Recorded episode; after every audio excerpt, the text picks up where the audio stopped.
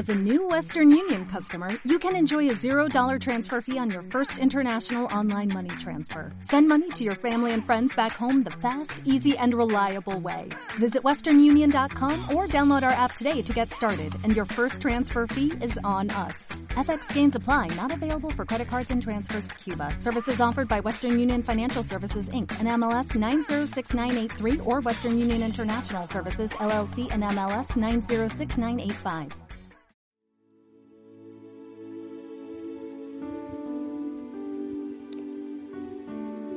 Acompáñame a orar, Padre, gracias en esta mañana por bendecirnos, por tu palabra que está en medio de nosotros. Señor, te honramos, te glorificamos solo a ti, a ti sea la honra, la gloria y el honor. Señor, sé tú el protagonista de esta mañana. Señor, sé tú quien lidere mis palabras, quien me guíe, quien me lleve de la mano, Señor, y quien me permita traer un mensaje que impacte y que transforme, Jesús. Solo tu palabra puede transformarnos. Te doy gracias en el nombre de tu Hijo Jesús. Amén. Muy bien, estoy muy contento de estar con ustedes en esta mañana. Gracias por la invitación, me honran con eso y he estado preparándome para poder traer una palabra que sé que puede traer transformación a sus vidas e impactar sus corazones. Y el, título de este mensaje es eh, Tuve miedo y me escondí. Dígale a quien tiene al lado, tuve miedo y me escondí. Y quiero leerte del libro de Josué, capítulo 1, versículo 9, un pasaje que quizás tú conoces muy bien y que ya estás familiarizado con él. Dice lo siguiente, el Señor le da una instrucción a Josué y Josué tenía una tarea, Josué tenía un destino, Josué estaba llamado a conquistar. Él tenía un destino por conquistar. Él tenía un destino que implicaba, si conquistaba o no, implicaba impactar y afectar miles de cientos de miles de vidas.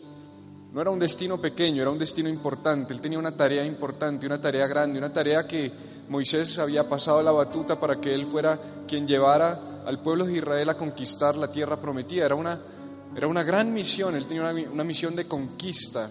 Y esa misión, quiero decirte que nos representa a ti y a mí, porque tú y yo tenemos misiones, tú y yo tenemos tareas asignadas por Dios que estamos llamados a conquistar, tenemos un destino. Y en el destino que Dios había dado para Josué, Dios sabía que se iban a presentar desafíos y que se iban a presentar problemas. Entonces Él le dice lo siguiente, le da una instrucción clara y le dice a Josué, escucha lo que te mando. Y dice, escucha muy bien, dile, dile a quien tienes al lado, escucha bien. Esfuérzate y sé valiente. No temas ni desmayes, que yo soy el Señor tu Dios y estaré contigo por donde quiera que vayas. La pregunta que yo me hago es, ¿por qué la instrucción que Dios le dio a Josué fue, no temas ni desmayes? ¿Por qué le dice, esfuérzate y sé valiente, no temas ni desmayes? ¿Por qué no le dijo, prepárate, capacítate? ¿Por qué no le dijo, eh, lucha con fuerza? ¿Por qué no le dijo, ten cuidado de tus enemigos? ¿Por qué no le dijo, mira, te, vas- te vas a enfrentar a morreos, a cananeos, a eteos, a fereceos, a malecitas, gigantes? Sino que le dijo fue, no temas. ¿Sabes qué creo yo?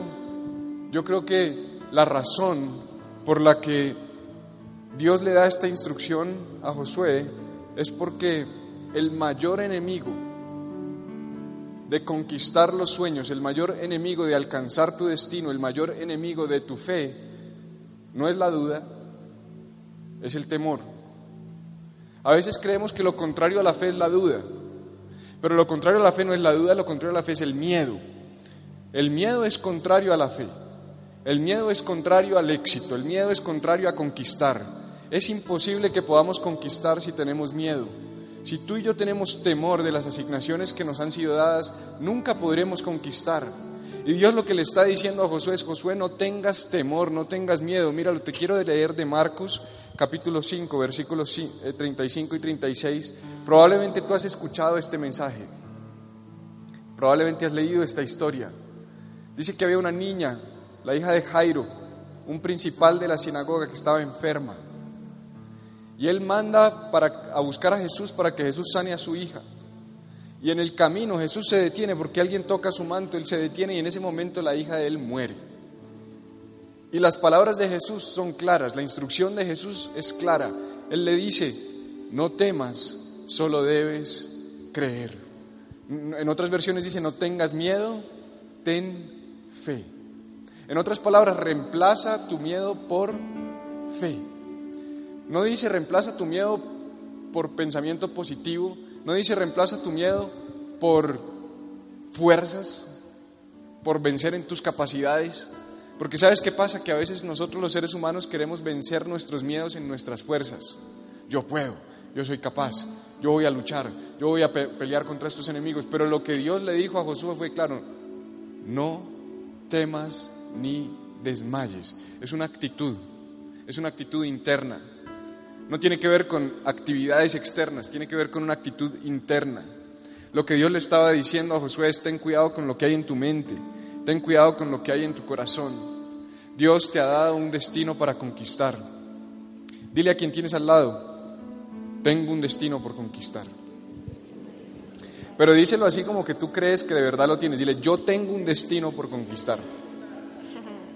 Yo no sé cuál es ese destino que tú tienes para conquistar.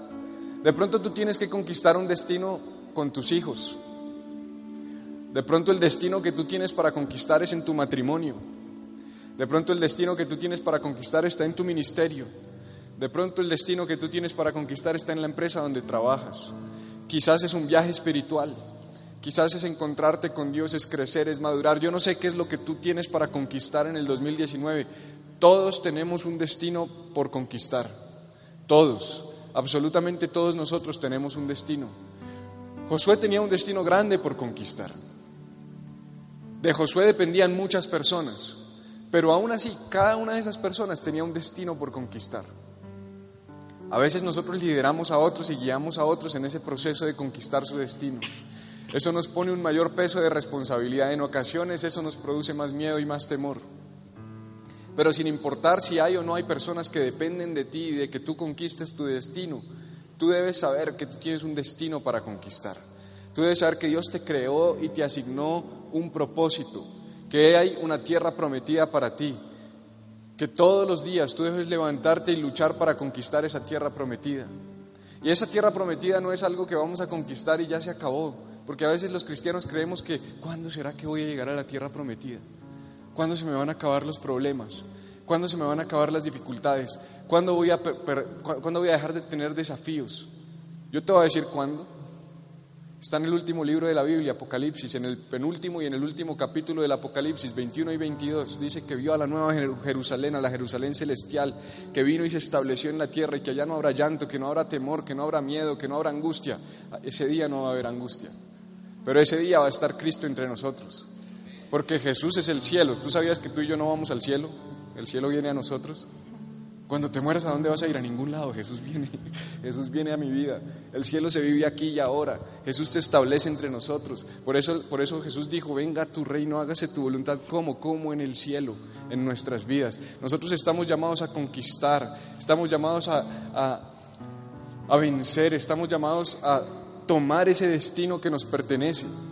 Pero me llama la atención porque yo he visto un patrón que se repite una y otra vez y es que mientras más grande sea tu destino, más grandes serán también tus enemigos. Dile eso a quien tienes al lado, mientras más grande tu destino, más grandes serán tus enemigos. A mí, ¿por qué me toca tan duro? A mí, ¿por qué me toca tan difícil? A mí, ¿por qué me toca luchar tanto? Te tengo una noticia, porque tienes un gran destino por delante, porque el destino que tienes por conquistar es grande, porque tienes cosas grandes por delante. Mira, si no tuvieras grandes enemigos, si no hubiera gran oposición en tu vida, yo te podría decir, ¿sabes qué? No tienes una gran asignación. A mí las personas que todo está perfecto, que todo está bien, que nunca les pasa nada, a mí eso me parece raro.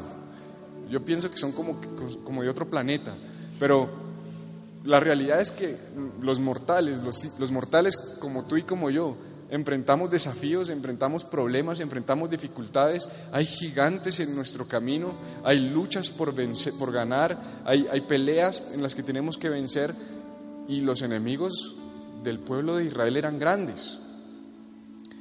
La historia a la que se había enfrentado Josué no era una historia fácil. Josué ya había tenido que luchar, Josué ya, ya había tenido que enfrentar batallas, ellos, ellos ya habían visto la muerte en medio de ellos, ellos ya habían visto las plagas, ellos ya habían visto la persecución, ellos ya habían visto personas morir que no habían conquistado esa tierra que les había sido prometida. Entonces Josué recibe la instrucción de llevar a un pueblo que estaba cansado, un pueblo que renegaba, un pueblo que murmuraba. Uno a veces dice, ay, yo quiero, yo quiero tan rico ser pastor, tan rico ser líder, tan rico. O sea, mira, lo que le dieron a Moisés, a, Josué, perdón, eh, esa no era una asignación glamurosa, como hoy lo es el ministerio en, muchas, en muchos casos. Hoy estamos acostumbrados a un ministerio glamuroso, pero el, ministerio, el verdadero ministerio, el ministerio que tiene que ver con vidas, con transformar vidas, con, con ponerse en la situación de otros, con dignificar a los demás, es un ministerio que no es para nada glamuroso. Y ese fue el que recibió Josué, un pueblo que se quejaba, un pueblo que murmuraba, un pueblo que renegaba, un pueblo que decía, mejor estaríamos en Egipto, es preferible ser esclavos que estar aquí libres comiendo todos los días lo mismo. Qué pereza, mire los enemigos, son más grandes que nosotros, nos van a hacer daño, nos van a matar, van a matar a nuestros hijos, todo el tiempo quejándose todo el tiempo quejándose. Y Dios lo llama y le dice, ven Josué, no temas ni desmayes. Es como que uno dice, ay, sí, no, no, no temas y desmayes. O sea, tú estás en la peor situación de tu vida y viene el pastor y te dice, no temas, no desmayes. No, pues qué palabra. Gracias, pastor, para eso vine a las 5 de la mañana, porque usted no me dijo. Pero eso fue lo que Dios le dijo a Josué. Le dijo, no temas ni desmayes. Pero sabes que yo creo que a grandes asignaciones, grandes enemigos, pero, diga pero, el verdadero enemigo de tu destino es el miedo y el desánimo. O sea, el verdadero enemigo de tu destino no se llama Malek, no se llama un fereceo, un eteo, un cananeo y todos los feos. El enemigo de tu destino es el miedo en otras palabras, el, enemigo de tu destino está dentro de ti. El enemigo de tu destino está en ti mismo. No son los de afuera. Nos encanta culpar a los externos por, nuestra incapacidad de conquistar. Nos, nos, gusta echarle la culpa a lo de afuera. No, no pude porque había otro que estaba mejor preparado que yo. No, no pude porque Imagínense que pasó y tal y cual cosa, pero siempre tiene que ver con cosas externas. Siempre culpamos nuestra incapacidad de conquistar el destino que tenemos asignado a otros. Siempre le echamos la culpa a otros. La mujer que me diste viene en nuestro ADN. Lo hizo Adán. Adán era, entiéndeme lo que te voy a decir, el, el prototipo perfecto. Cuando Él fue puesto, fue puesto sin pecado. Y le echó la culpa a su mujer. Y la mujer no sabiendo a quién más, la serpiente. E-, es una tendencia que tenemos los seres humanos. No, no fue mi culpa. Fue culpa de él, fue culpa de ella, fue culpa de esta persona, fue mi esposa, fue mi pareja, fue mi jefe, fue mi amigo, fue el pastor. Pero el mayor enemigo que tú y yo tenemos por, vencer, el mayor enemigo que tú y yo tenemos para conquistar nuestros sueños, nuestras asignaciones, está aquí. Está en nuestra mente. Se encuentra dentro de nosotros. Ese es el enemigo que nosotros tenemos que combatir. Por eso yo quiero hablarte cinco cosas que hace el miedo. Primero necesito que entendamos cinco cosas que hace el miedo. ¿Por qué es tan terrible ese enemigo? ¿Por qué ese enemigo nos hace tanto daño? Te voy a dar cinco cosas. Dile al lado, ponga atención, cinco cosas le, cabe, le caben en una mano. Lo hice intencionalmente así. Podría haberle dado 10, 4, pero dije, voy a darle 5 para que se les grabe. Vinieron a las 5 de la mañana, 5 cosas que el miedo hace en tu vida.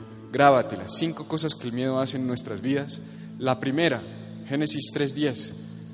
Génesis 3.10 es en el marco de la creación, es después de la caída de Adán y de Eva.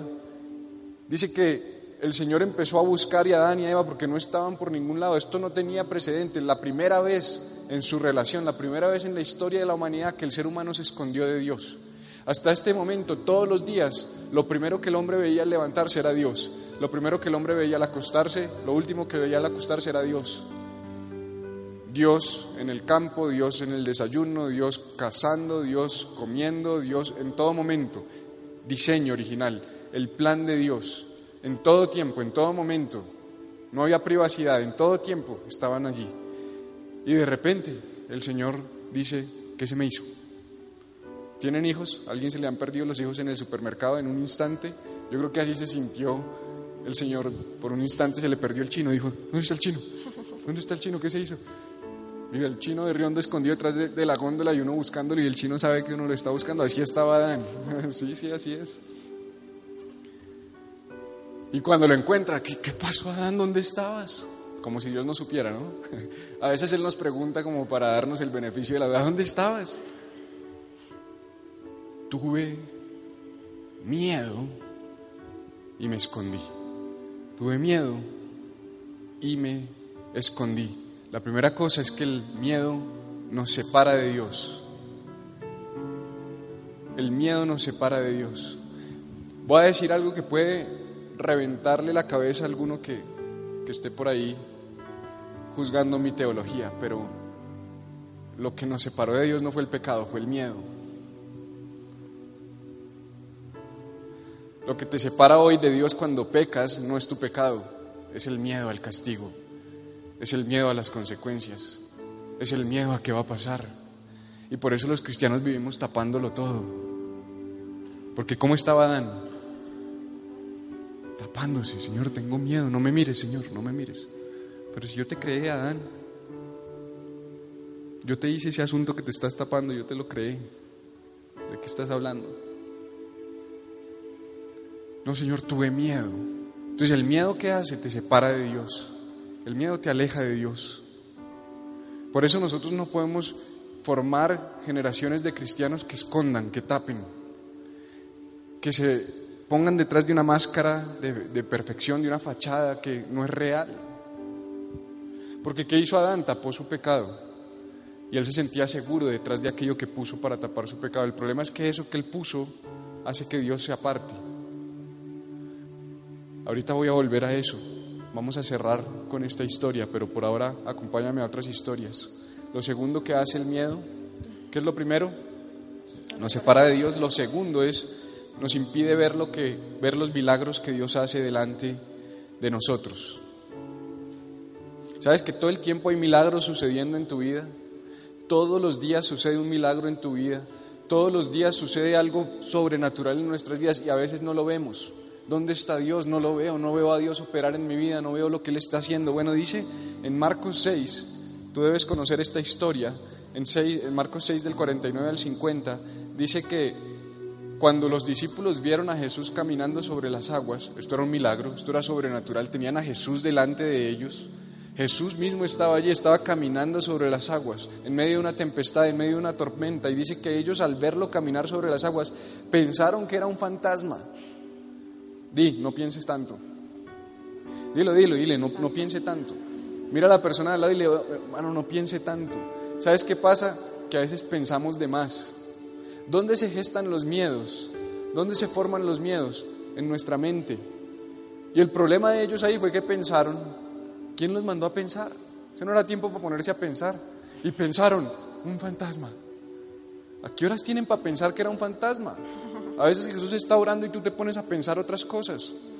Me va a ir mal. Los que son melancólicos, como yo, que lo llamen a uno y le digan, John Mauro, tengo que hablar contigo, mañana hablamos. No, ¿cuál mañana? Dígame ya, hermano, ¿qué pasó? Porque somos miedosos, porque vivimos llenos de temor, porque nos hacemos fantasmas en nuestra cabeza.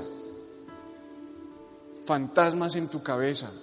Situaciones que solo están en tu mente, que no son reales, que no existen.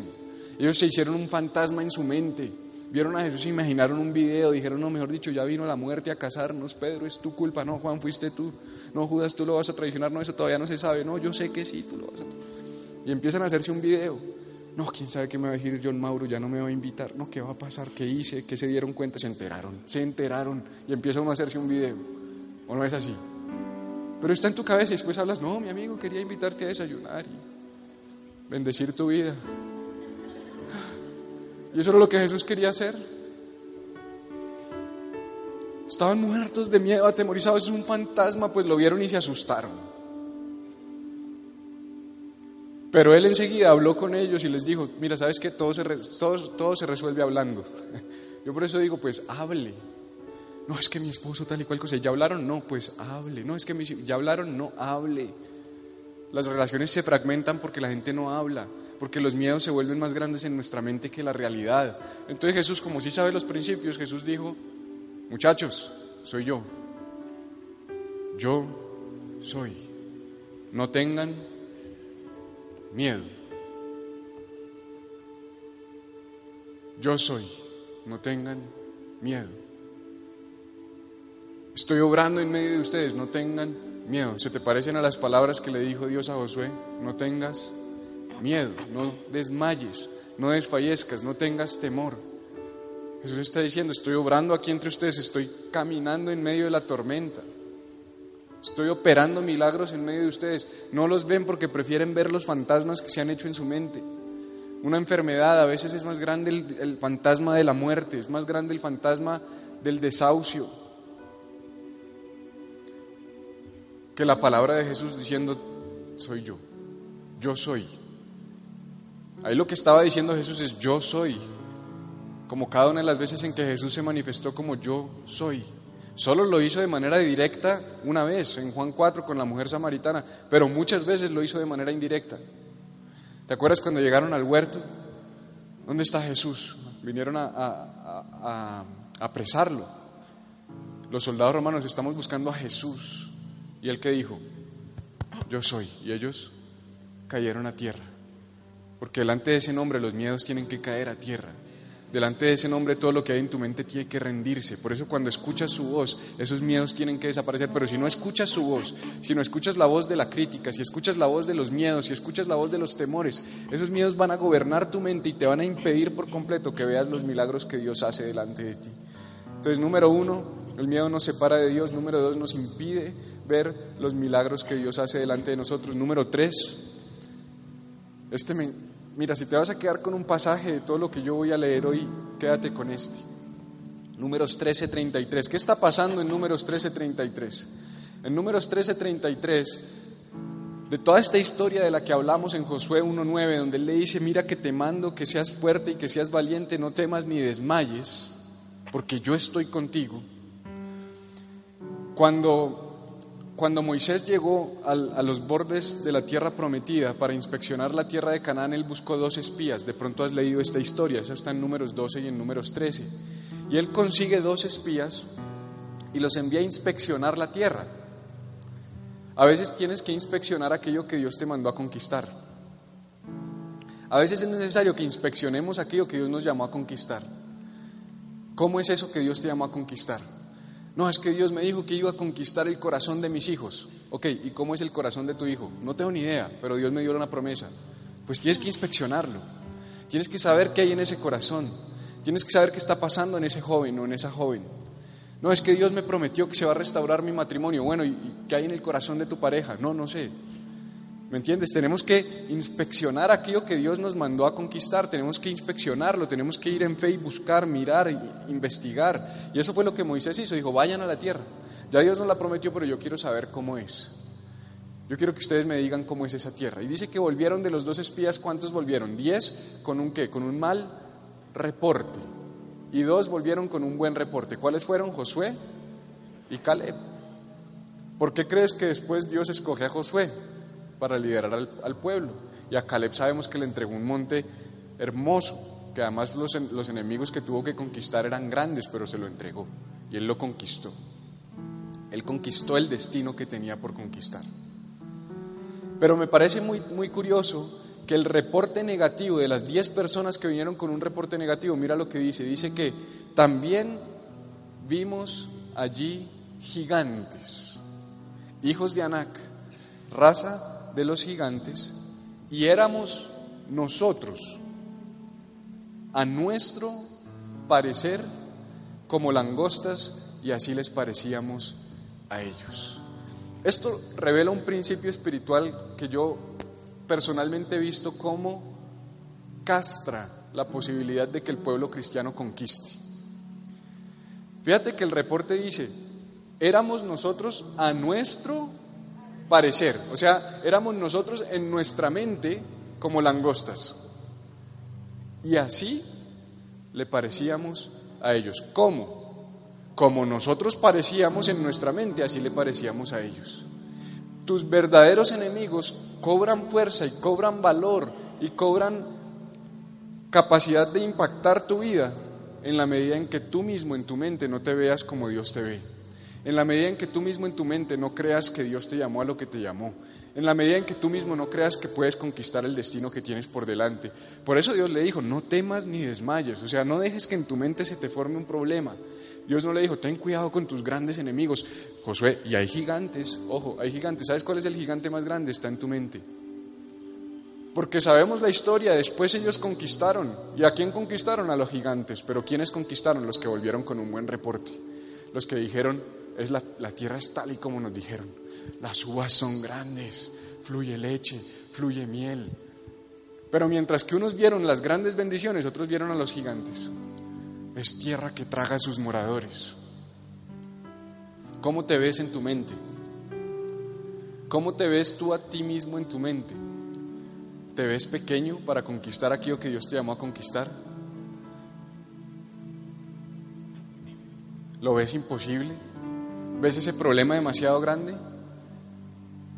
Si en tu mente tú ves ese problema demasiado grande, ese problema cada vez va a ser más grande delante de ti.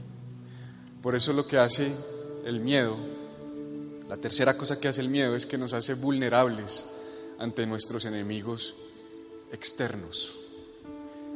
El miedo en tu mente te hace más pequeño ante tus grandes enemigos. Pero si tú luchas en tu mente, si tú transformas tu mente, si tú cambias tu manera de pensar, por eso el apóstol Pablo en Romanos 12.2 dijo que debíamos ser transformados ¿dónde? En nuestra mente. ¿Lo has leído? No os conforméis a este siglo, sino, sino transformados por medio de la renovación de vuestra mente. Y después viene el versículo que todos no sabemos y comprobaréis cuál sea la buena voluntad de Dios agradable. ¿Has escuchado a los cristianos? Yo los voy a dejar salir a tiempo, no se preocupe, pero me da risa los cristianos porque uno, oye, ¿cómo estás? No, difícil, muy mal, voy mal, tranquilo, la voluntad de Dios es buena, agradable y perfecta. ¿Y tú cómo estás? Mal, tranquilo, la voluntad de Dios es buena, agradable y perfecta. ¿Y tú cómo estás? No, pues mal, tranquilo, la buena voluntad. Eso es mentira. La Biblia no está diciendo eso, la Biblia no está diciendo que eso sea una fórmula mágica que tú declares delante de la gente y que mágicamente los problemas se fueron. El apóstol Pablo dijo, la buena voluntad de Dios, agradable y perfecta, la tienes que comprobar. Dile al de al lado, la tienes que comprobar. Tú y yo tenemos que comprobar la buena voluntad de Dios, agradable y perfecta. Algunos no nos gusta esa palabra comprobar porque nos tocaba hacer comprobaciones en física y en matemática y esa vaina le vuela a uno la cabeza. Pero la voluntad de Dios quiere que comprobarla. ¿Y cómo se comprueba? Dijo Pablo, transforma tu mente. Si tú no transformas tu mente, nunca vas a poder comprobar esa buena voluntad de Dios agradable y perfecta. Así lo declares como un pajarito. La buena voluntad de Dios es agradable y perfecta, pero estoy muerto de miedo. Vence tu miedo Vence tu temor, deja de verte así de pequeño al lado de los desafíos que tienes por delante y entonces comprobarás la buena voluntad de Dios agradable y perfecta, es lo que está diciendo Pablo. Número cuatro, y ya vamos a terminar. Evita que Dios opere de forma milagrosa en nuestras vidas. Esta historia la debes conocer, Juan 11, Lázaro había muerto. Después de cuatro días de estar muerto, Lázaro representa tus sueños, Lázaro representa tu destino, Lázaro representa tu asignación, Lázaro representa aquello que tienes por conquistar, ya estaba muerto. Algunos de ustedes tienen sus sueños muertos, algunos de ustedes cuando les dicen el año de la conquista, pero conquistar qué? Pues tus sueños, los que se han muerto, los que están enterrados, los que huelen mal. Hay sueños que huelen maluco, hay sueños que tú tienes que ya huelen feo de lo viejos que están, de lo, de lo, de lo, de lo quietos que están. Y Jesús se presentó delante de Lázaro y dice, ok, ok, rueda la piedra. Porque él ya estaba en la tumba, rueda la piedra. Y Marta dice, no, no, no, no, no, no, Señor, ¿cómo se te ocurre que vamos a rodar la piedra? Huele mal. pues ha estado allí cuatro días.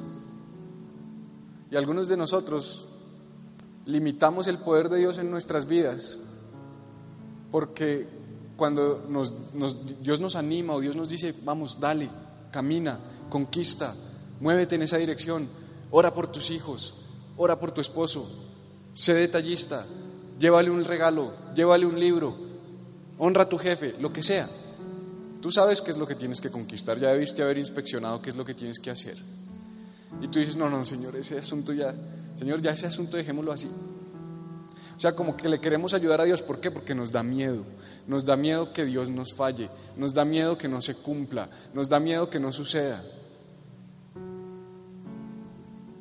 Estaba leyendo hace poco el libro de Erwin McManus, de La Última Flecha, no sé si alguno lo ha leído, un buen libro, y él dice que él se rompió el, codo. Y él tocaba guitarra y cantaba, pero jugando fútbol americano se, se rompió el codo y le quedó inmovilizado a 30 grados. Y lo llamaron para unas audiciones para las cuales él se había preparado toda su vida. Y él soñaba con esas audiciones, pero no podía tocar guitarra porque su, su brazo estaba inmovilizado a 30 grados y el médico le había dicho, no vas a poder recuperar la movilidad de tu brazo, o sea, vas a quedar así como Robocop. Entonces él dice que él se fue con fe a su cuarto y le dijo, Señor, por favor, esta es la oportunidad de mi vida. Estas audiciones las he esperado toda mi vida. Ayúdame a que el brazo me quede por lo menos a 45 grados para poder tocar la guitarra. ¿Y usted qué cree que pasó? Que milagrosamente el brazo se movió de 30 a 45 y se le quedó tieso en 45. Y sabes que esa es la fe de muchos. Señor, por lo menos dame esto, Señor, si acaso dame esto, Señor. Por lo menos que Lázaro parpadee, Señor, no importa que siga muerto, pero que parpadee. ¿Por qué? Porque creemos, son más grandes nuestros miedos que nuestro Dios. Entonces, cuando nuestros miedos son más grandes que nuestro Dios, nos comportamos de esa manera.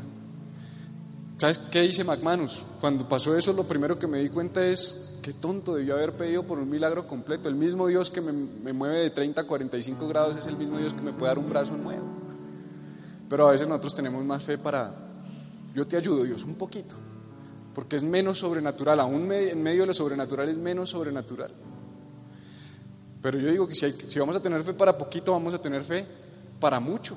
Tenemos que dejar de ver esos gigantes en nuestra mente de esa manera. No podemos permitir que el miedo nos impida que Dios opere en nuestras vidas. Tú sabes la historia. Marta creyó porque Jesús le dijo, no te he dicho que si crees, o sea, no te he dicho que si no tienes miedo, porque ya vimos que el miedo es contrario a la fe. O sea que cuando la Biblia dice, cree, lo que te está diciendo es, no tengas miedo. Siempre que en la Biblia veas ten fe, no tengas, eh, perdón, ten fe, cree, cámbialo por no tengas miedo. Entonces lo que Jesús le está diciendo a Marta es, Marta, no tengas miedo, rueda la piedra. Y yo siempre he dicho esto, pues Jesús parece como descortés, porque coge, ¿cómo así que el hombre diciéndole a la mujer ruede la piedra? Pues revela, ustedes esas eran piedras grandes. Pero es que el cuadro que nos está enseñando Jesús es, hay milagros que yo no puedo hacer en tu vida si tú no haces tu parte. Hay piedras que tú tienes que mover. Hay piedras que tú tienes que rodar. ¿Cómo se llama tu piedra? Miedo. Tu piedra y mi piedra se llaman miedo. La piedra que tú y yo estamos llamados a mover es la piedra del temor. Movamos esa piedra, corramos esa piedra y verás cómo Jesús entra y opera en lo sobrenatural. Y por último, Salmos 4.8, lo debes saber de memoria. El rey David dice, en paz me acostaré y asimismo dormiré, porque solo tú, Jehová, me haces vivir confiado. El miedo es idolatría. Te voy a decir por qué. El rey David está enseñando un principio tremendo. El, el rey David está diciendo, cuando tú confías en Dios, tú puedes dormir en paz. Pero cuando tú confías en tu miedo, tú no puedes dormir en paz. Las personas que no duermen es porque su miedo es más grande que su Dios. ¿Cómo te fue anoche? No, no dormí nada. ¿Por qué? Las deudas, los problemas, esa enfermedad, el problema con mis hijos. Y no dormiste por eso. Si a este man le querían quitar la cabeza, estaba en una cueva y en medio de esa cueva escribió, en paz me acostaré y así mismo dormiré. Peligro había. A veces creemos que fue en el palacio, que él estaba acostadito ahí. Ay, qué rico ese rey, en paz me acostaré. Y ese es el cuadro que nos imaginamos, en tus cobijas arropadito. Pero cuando estés en la calle, cuando no tengas donde dormir, ahí vas a decir en paz me acostaré. No, no, no, ahí no, porque es que mis miedos son muy grandes. ¿Sabes qué pasa? Que cuando tú no puedes dormir en paz, tú le estás diciendo a Dios, ¿sabes qué Dios? Tú no eres mi Dios, mi miedo es mi Dios. No dormí porque no tengo dinero, tu dinero es el Dios. No dormí porque no tengo trabajo, tu trabajo es el Dios. No dormí porque estoy enfermo, esa enfermedad es tu Dios. No dormí porque mi esposo no llegó a casa, tu esposo es tu Dios. No dormí porque mis hijos no llegaron temprano, tus hijos son tu Dios. Todo lo que te quite la paz y el sueño, ese se convierte en tu Dios. Porque lo que dice David es, cuando Dios es tu Dios, tú confías en Él y duermes tranquilo. Cuando Dios es tu Dios, no importa lo que esté pasando afuera, adentro tú estás en paz. Cuando Dios es Dios, tú estás en paz. Cuando Dios es Dios, Dios es Dios, tú estás tranquilo. Por eso la última dice que el miedo nos convierte en idólatras, el miedo toma el lugar de Dios. Ya para terminar, pero Juan el discípulo amado de Jesús dijo esto, primera de Juan 4, 18. Porque ya te dije lo que el miedo hace, pero no te puedo mandar a casa así porque te vas a ir y entonces. ¿Y qué voy a hacer con ese miedo? Yo te voy a decir qué vamos a hacer con ese miedo. En el amor no hay temor, sino que el perfecto amor echa fuera el temor. En otras palabras, tú y yo no podemos vencer el temor. Tú y yo no podemos vencer el miedo. Voy a ir más profundo. El miedo no se vence con fe. El miedo lo vence el amor. El amor llegó primero a tu vida, después llegó la fe. Él os dio vida a vosotros cuando estabais muertos en vuestros delitos y pecados.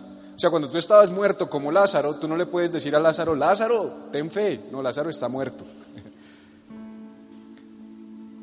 ¿Me va a entender? Porque quiero, quiero que entendamos que no es que nuestras fuerzas peleemos contra el miedo, no es que entendamos que hay un amor más grande que no es nuestro, que proviene de Dios, que al tocar nuestras vidas nos resucita y entonces como nos resucita, pues miedo de qué, quítenme esto, que esto está, está oliendo feo. El problema es que algunos de nosotros resucitamos y seguimos con el sudario puesto y con las carnes expuestas. Por eso Jesús dijo, desátenlo y déjenlo ir. Por eso es tan, tan importante la tarea de la iglesia, a mí me da tristeza cuando la gente viene el domingo a la iglesia por primera vez, recibe un milagro, es tocada, pero nunca más vuelve. ¿Sabes cómo salieron? Resucitados, pero oliendo mal. Y es la tarea de la iglesia, de los discípulos, desatar y dejar ir, porque Jesús no desata a nadie. Para eso somos nosotros, la iglesia, el cuerpo de Cristo, sus manos. Estamos para trabajar y desatar a los otros. Pero ese es otro tema, no me voy a desviar porque si no nos coge el pico y placa a todos. No le tenga miedo al pico y placa, tenga fe. Por lo tanto, el que teme, o sea, las palabras de Juan, él, razona y dice, en el amor no hay temor, el perfecto amor echa fuera el temor. Ah, pues si esto es así, el que teme, ¿qué, qué pasa? El que teme no ha sido perfeccionado en el amor. El problema del miedo es un problema de falta de amor. El que teme es porque no ha recibido el amor. ¿Cuál amor? El amor del perfecto amor. Solo hay uno que puede dar perfecto amor, no el café, ese amor perfecto, y qué rico un café hasta ahora, pero no ese café, sino el perfecto amor, el amor de Dios. Podríamos decir que el que teme no ha sido perfeccionado en Dios. Y Dios cubrió la desnudez de Adán, volviendo a la historia con la que empezamos. Y con esto termino. Génesis 3:21. ¿Te acuerdas que leímos en Génesis 3 que, que había pasado? Señor, tuve miedo y me escondí. ¿Y qué hizo Dios? Sacó el cohete y venga para acá, que le va a dar tres correazos a Adán. ¿Por qué se escondió? ¿No? Porque el perfecto amor es el que cubre el temor. El perfecto amor es el que echa fuera el temor. Adán estaba muerto de miedo, totalmente paralizado del miedo. ¿Y Dios qué hizo? Quítate el miedo, no seas cobarde, no. Dice que Dios le hizo túnicas de pieles para vestir al hombre y a su mujer. Dios es tan lindo que en medio de su pecado, que en medio de su desnudez, que en medio de su vergüenza, Él le dice, tranquilo Adán, mató un animal y coge las pieles del animal y lo cubre. Ese es el cuadro profético más lindo de todas las escrituras, porque ese cuadro está apuntando a Jesús. Porque cuando tú y yo estábamos muertos en nuestros delitos y pecados, escondidos, muertos de miedo, separados de Dios, dice la Biblia que Él mató a su Hijo y con el cuerpo y la sangre de su Hijo nos cubrió a nosotros y tapó nuestra desnudez. Solamente el amor de Cristo, solamente el amor de Dios, solamente su amor puede cubrirnos. Y cuando Él nos cubre, no hay por qué temer. Ahí es donde cobran sentido las palabras del apóstol Pablo en Romanos 8, donde dice, ni persecución, ni angustia, ni peligro, ni espada, ni desnudez, ni los ángeles, ni los demonios, ni lo alto, ni lo profundo, nada me podrá separar. Él me vistió cuando yo estaba desnudo. Él dio a su Hijo para cubrirme cuando yo estaba escondido. Cuando yo no valía nada, Él vino y me tapó. Cuando yo no valía un peso, Él vino y me cubrió. Él me dio propósito. ¿A quién temeré? Yo no puedo tener temor, yo no puedo tener miedo, porque si yo entiendo lo que Él ha hecho por mí, yo no puedo tener, tener temor. ¿Y sabes cuál es el problema del miedo? No es tenerlo. Yo creo que es humano tenerlo. Es permanecer en Él. No podemos permanecer en Él. Mira lo que decía el salmista, un hombre conforme al corazón de Dios. Salmos 56, 3. Decía, pero yo, dice el salmista, pero yo. ¿Cuándo qué? Ah, o sea, él tenía miedo. El rey David tenía miedo. ¿Has leído Reyes y Crónicas? Este hombre descuartizaba a personas a diestra y siniestra, un temerario. Ese hombre tenía miedo. Y él decía, pero cuando yo tengo miedo, confío en ti. Por eso, no tengas miedo, ten fe. Reemplaza tu temor por fe. No tengas temor. Cuando enfrentes esos miedos, reemplázalos. Tengo un Dios que me cubre, tengo un Dios que Dios porque dice, si nos dio a su Hijo, ¿cómo no nos dará? Eso es lo que quiere decir esa escritura. Así le iba a poner a la enseñanza. No tengas miedo, ten fe, pero me gustó más la otra. Tuve miedo y me escondí. Porque esta es de amén, amén, amén. Pero en la práctica, ¿qué haces? ¿Tienes fe o te escondes? Es tiempo de no esconderse más, iglesia. ¿Quieres conquistar? No te escondas más. ¿Quieres conquistar? Vence tus miedos, vence tus temores, vence tu mentalidad de langosta. Padre, yo te doy gracias, Jesús, por tu palabra. Yo te pido que este mensaje, Señor, por, en la forma como lo hemos traído hoy, quede plantado en lo más profundo de los corazones. Señor, que si hay personas hoy que están batallando con la enfermedad, con la depresión, con la angustia, con la ansiedad, con la persecución, con amenazas, con la deuda, que esos gigantes entiendan hoy que se levantan hijos e hijas tuyos, que hoy dicen, no tengo miedo, no voy a desfallecer, no hay gigante que pueda venir en mi contra, no hay problema que me pueda hacer daño, no hay fantasma en mi mente que me pueda menguar, porque hoy decido reemplazar mi miedo por fe, hoy entiendo que Jesús me cubrió, que su amor echa fuera todo el temor de mi vida y que cuando yo me levanto lleno de fe, ángeles operan a mi favor. Tu palabra dice, Señor, en Hebreos 1.14, que tus ángeles son espíritus ministradores, servidores, enviados a favor de los que hemos de heredar la vida eterna. Aquí hay hijos e hijas tuyas, Señor. Yo te pido que tus ángeles los cubran, los guarden, los protejan, que cubran su vida, que guarden su entrar, su salir, que guarde sus, sus cosas, Señor, guarde su familia, guarde sus bienes, sus trabajos. Espíritu Santo, yo te pido que arranques todo miedo de nuestros corazones y que nos permitas renovar nuestra mente para poder experimentar tu buena voluntad que es agradable y perfecta. Gracias Jesús.